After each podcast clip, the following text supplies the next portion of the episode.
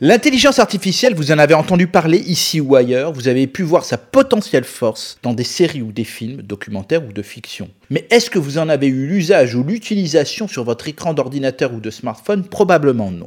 Début 2021, OpenAI a fait une annonce nous présentant le projet DALI, DALI est un immense réseau de neurones composé de 12 milliards de paramètres conçus pour générer des images à partir de l'association de quelques mots. DALI est la contraction de Salvador Dali et de Wally, le personnage tiré du dessin animé de Disney. Après de nombreux mois, le principe même de cette intelligence artificielle est d'acquérir des données pour apprendre, puis appliquer celles-ci.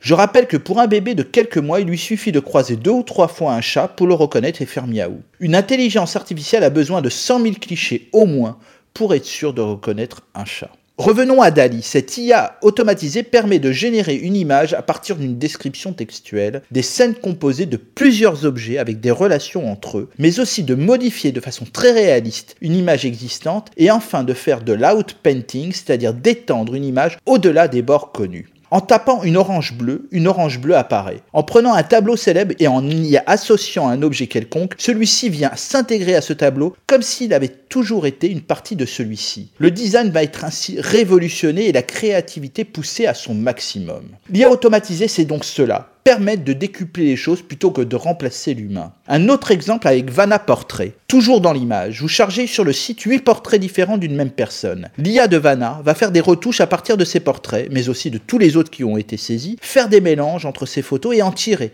des portraits jamais vus probablement. Là encore, l'IA sert à l'homme. Le photographe ces dernières années a dû changer sa profession et faire évoluer celle-ci. Il devait faire des prises de vue, mais aussi les retouches dans la foulée et les mettre à disposition très rapidement sur un serveur. Certains ont même dû, pour garder leurs clients, faire des films. Avec ce système de retouches automatisées surdimensionnées, le photographe pourra recommencer à se concentrer sur une seule chose, la prise de vue. Je vous parle de données souvent, et souvent également je tire la solenne d'alarme. Là, vos données, dans ces deux exemples, servent à une expérience. Vous cliquez parfois sans trop y prêter d'attention sur l'acceptation des cookies sur un site. On y laisse des données sans savoir ce qu'il s'y passe ensuite. Avec la disparition en 2023 des cookies tiers, chers à Google, c'est-à-dire les cookies qui scannent votre activité sur toute votre navigation, des solutions alternatives sont déjà développées les clean rooms vont se multiplier. C'est un environnement partagé et sécurisé entre plusieurs entreprises où chacune peut déterminer le niveau de visibilité de ses données. Cette visibilité est aussi valable pour nous.